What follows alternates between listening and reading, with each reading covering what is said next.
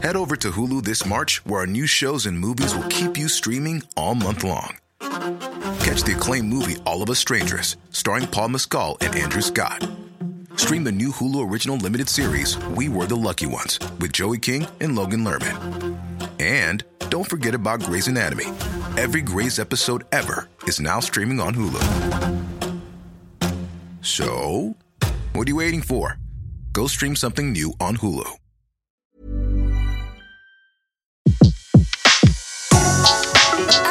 Le meilleur de séances radio est maintenant sur We Love Cinéma. La semaine dernière, un fauteuil pour deux sur Séance Radio recevait la productrice Marie-Ange Luciani, membre du jury de la compétition internationale du Festival international du film de La Roche-sur-Yon.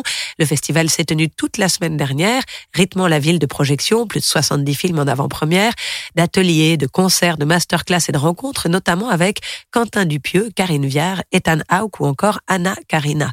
Retour sur cette neuvième édition, rencontres et débriefing sur les films lauréats avec le délégué général du festival, Paolo Moretti. Paolo Moretti a travaillé à la programmation de plusieurs festivals, dont celui de la Mostra de Venise. Il a été producteur. Il vient d'être nommé délégué général de la prestigieuse quinzaine des réalisateurs au Festival de Cannes.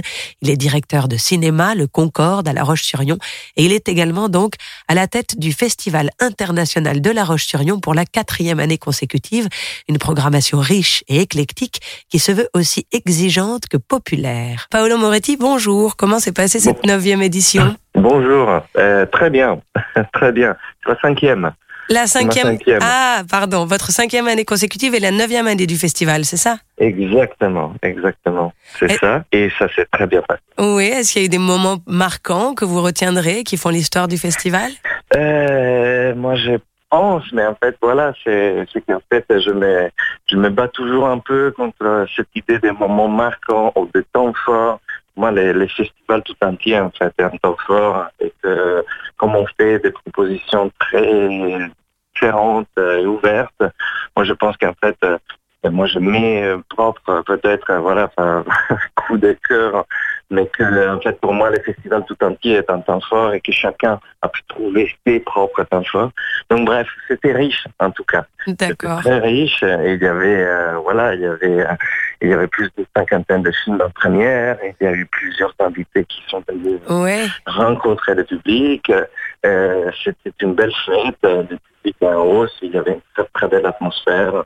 Bref, et une belle édition. Euh, sur ces compétitions, plus de plus d'une cinquantaine de films en avant-première, euh, euh, et puis quatre compétitions, c'est bien ça? Oui, plus cinq, plus, plus, le public évidemment. Et Eh il y a aussi le prix du public. Est-ce que oui, vous pouvez nous parler du palmarès? Quels ont été les films récompensés?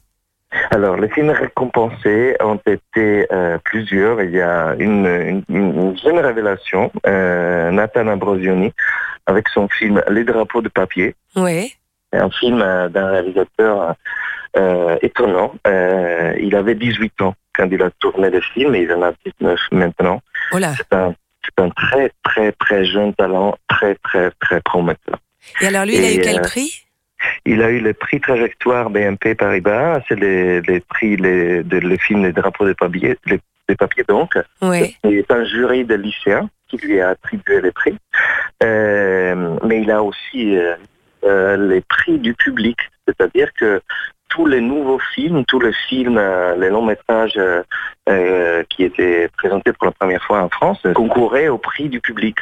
Et en fait, voilà, il, il se battait quand même contre des films de, de, de, de très haut profil, comme bah, les nouveaux films de Steve McQueen ou les nouveaux films de Lantimos. Ou, voilà, c'est- battu quand même contre des films de, de cette taille-là.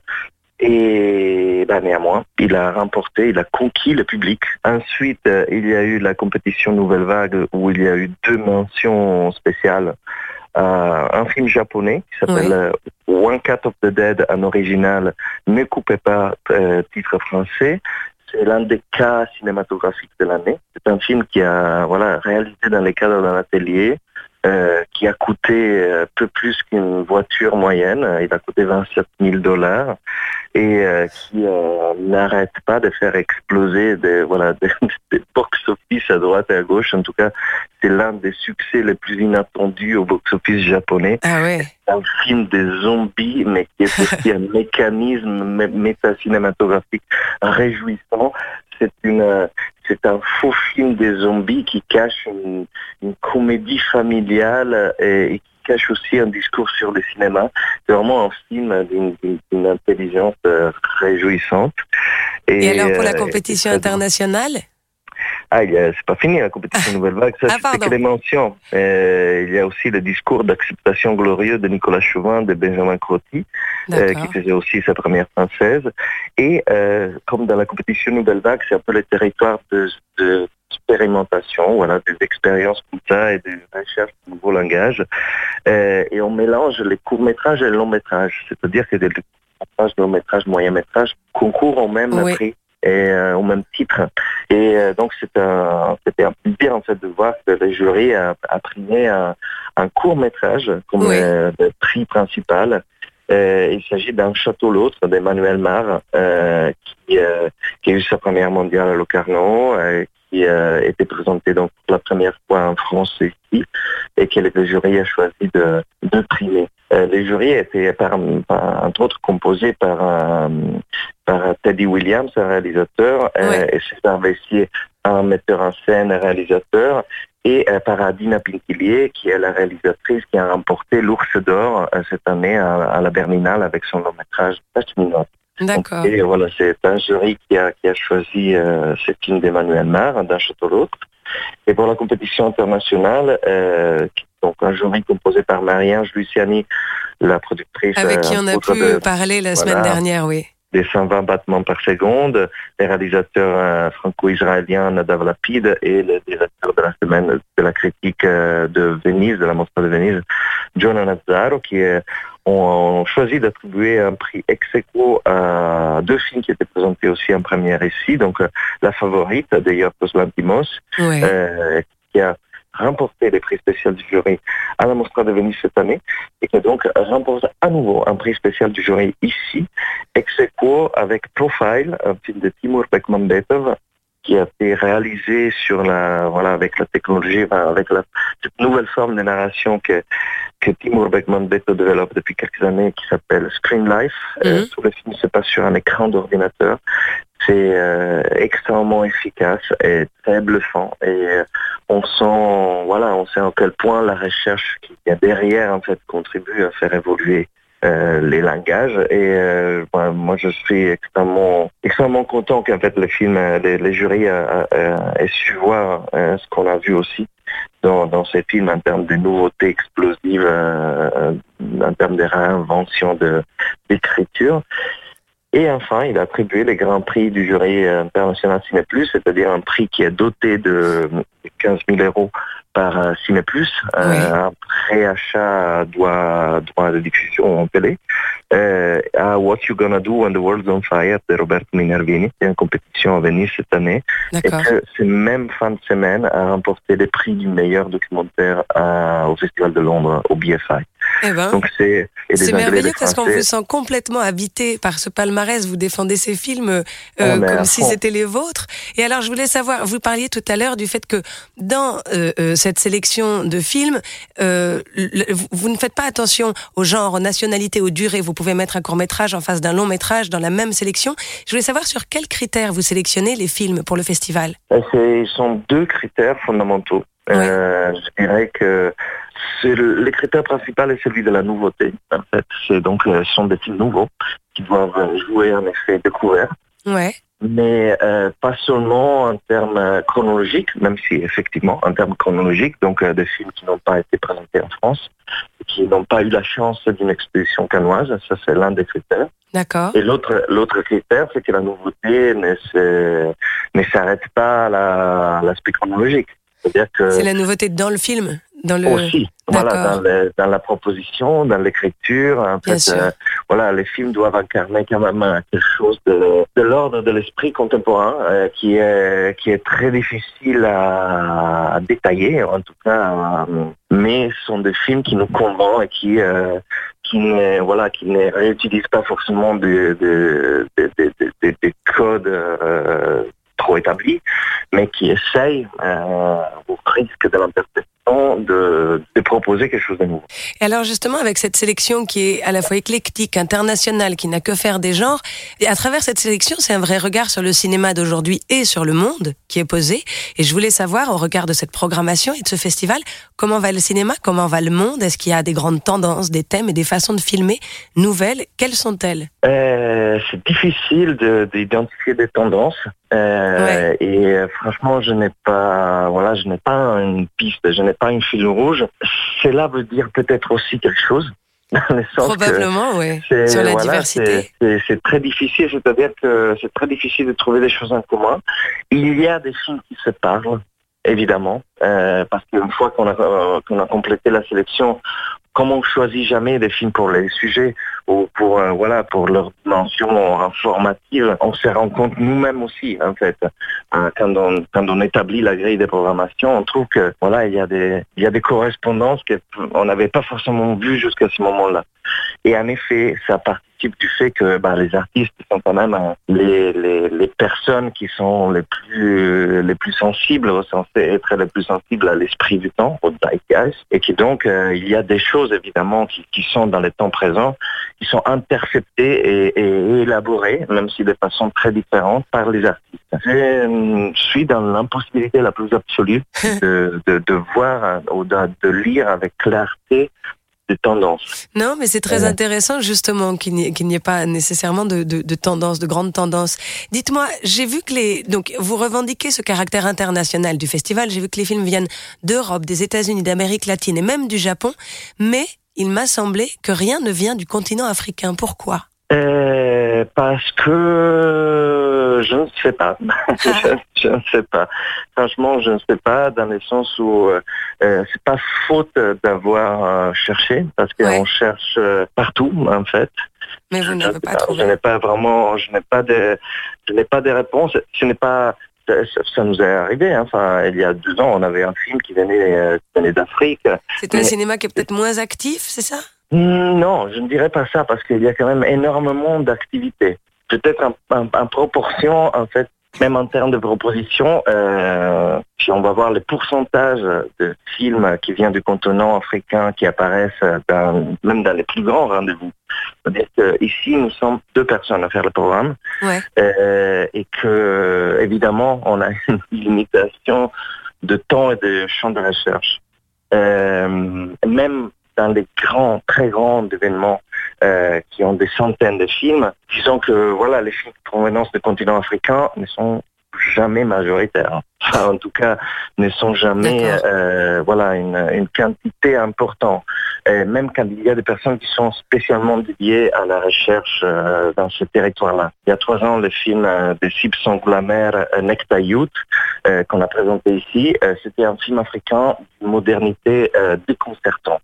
Ah oui. Et, euh, et c'était voilà, c'est c'est aussi euh, ça qui nous intéresse. Quand je dis on n'a pas voilà, on n'a pas on n'a Il n'y a pas d'obligation, en tout cas, de représenter tel ou tel continent. C'est en fonction des ça, films que vous. Oui, bien sûr, je comprends. je- Ouais, ouais. Vous pouvez vous pouvez voir aussi qu'on n'a pas de cette année on n'avait pas de films brésiliens. Oui. Euh, par contre, il y a deux ans, euh, on avait euh, un, film brésilien extrêmement intéressant d'une réalisatrice femme de Anita Rocha da Silveira qui s'appelait Mateme por favor, Me Please.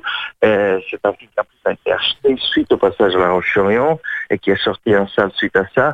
Bref, euh, mais ce n'est pas euh, le goût de prendre un film brésilien ou le goût de prendre Oui, un oui, film je qui vient comprends. Ça, ça marche pas par nationalité. Ouais. ça marche par euh, Par coup de cœur. plus que ça en fait ça marche par le fait que voilà ce, sont des films que indépendamment de leur territoire nous ce qui nous intéresse c'est vraiment pas jouer les, les planisphères et les petits drapeaux sur les pays Mm. Qui nous intéresse, c'est vraiment témoigner de des visions extrêmement modernes, contemporaines, euh, notamment en termes d'écriture cinématographique. D'accord. Vous parliez tout à l'heure du prix BNP Paribas euh, par lequel un jury de lycéens dans des classes options cinéma et audiovisuel de la région récompense un réalisateur. Il y a dans le festival et dans votre manière d'aborder le cinéma une forte notion de transmission. En tout cas, c'est ce que j'entends. Est-ce que c'est important pour vous? Est-ce que le cinéma, la cinéphilie par extension, c'est une éducation, euh, notamment de ces jeunes? Moi, j'en suis profondément convaincu, dans le sens où euh, moi, j'étais, euh, voilà, j'étais exposé au cinéma. Euh, je pense que le premier film que j'ai vu, j'avais 6 ou 7 ans. Oui, c'était quoi? Euh, je, je suis. euh, alors, je peux citer un Walt Disney. Euh, moi, j'ai des images très vagues euh, en tête, mais je me, je me rappelle de l'effet que ça m'avait fait. Et les premiers vrais films, enfin, pas dessin animé que j'ai vu, c'était un film totalement effrayant. Ah bon? C'était euh, oui, c'était The Day After. C'était un film en fait d'une simulation sur les lendemains de la guerre atomique. Et j'ai, c'était un film qui en plus, voilà, il a eu énormément de soucis parce qu'il a été interdit à la télévision aux États-Unis parce que la reproduction, en tout cas la simulation, était tellement efficace qu'il avait terrorisé les gens. Vous aviez quel âge, euh, vous, quand vous avez vu ça? Je pense que j'avais 7-8 ans. et, ça- et et je- donc, ça vous a attiré vers le cinéma plus que dégoûté? Ah non, mais euh, en fait, ça m'a. c'est- juste que je me suis rendu compte de, ou en tout cas, j'ai porté à moi les effets de cette euh, de cette exposition et le pouvoir des images en mouvement et du cinéma. C'est-à-dire que bah, ce sont des images qui, euh, à, 8 ans, euh, me permettaient de d'élaborer les mondes dans lesquels je vivais. Donc du coup, euh, je me suis rendu compte, plus ou moins inconsciemment, de la force et la puissance que, que, le cinéma avait. Et je, j'en suis, je n'en suis jamais revenu, je crois. C'est une émotion que vous avez déjà retrouvée au cinéma? Bah, que je retrouve enfin, tout le temps, heureusement. Si j'arrêtais de croire à ces- voilà, ce pouvoir des images ces, c'est vraiment ces grandes capacités des images de, de nous permettre de penser le monde. Moi, je suis extrêmement convaincu que notre cerveau pense par image et que plus on le nourrit d'images, on le nourrit de, de, de significats, euh, mieux on imagine le monde. Et que donc, euh, voilà, l'éducation à l'image, euh, ou en tout cas l'éducation, l'exposition au cinéma, c'est un aspect fondamental de cet enrichissement du vocabulaire sémiotique avec lequel on pense le monde. Et que donc, euh, et donc voilà, offrir cette possibilité au public de très jeune âge jusqu'au lycéen, c'est euh, c'est quasiment un devoir civique pour ce qui me concerne. On parlait de euh, votre première séance. Qu'est-ce qu'on peut vous souhaiter pour votre prochaine séance? Est-ce qu'elle est déjà prévue? C'est quoi le prochain film que vous allez voir?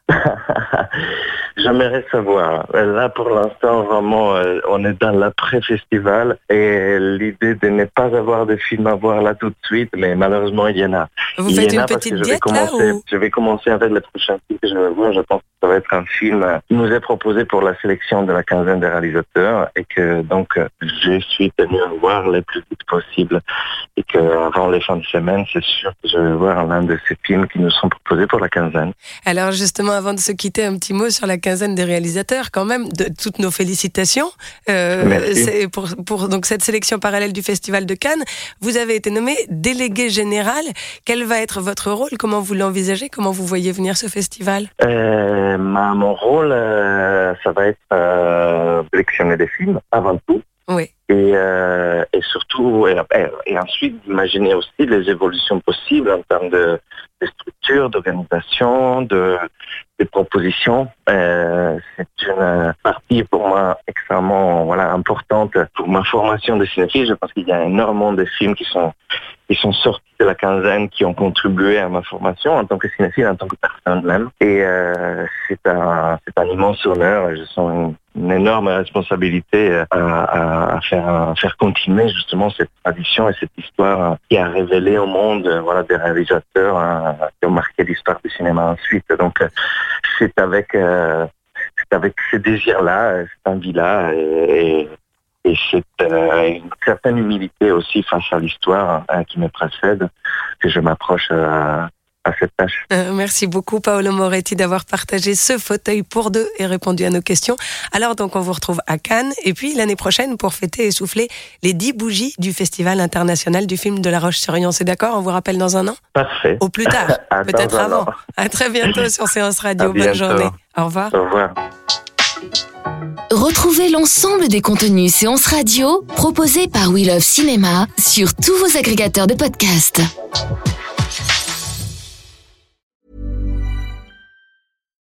Botox Cosmetic, out of botulinum toxin A, FDA approved for over 20 years. So, talk to your specialist to see if Botox Cosmetic is right for you. For full prescribing information, including boxed warning, visit BotoxCosmetic.com or call 877-351-0300. Remember to ask for Botox Cosmetic by name. To see for yourself and learn more, visit BotoxCosmetic.com. That's BotoxCosmetic.com.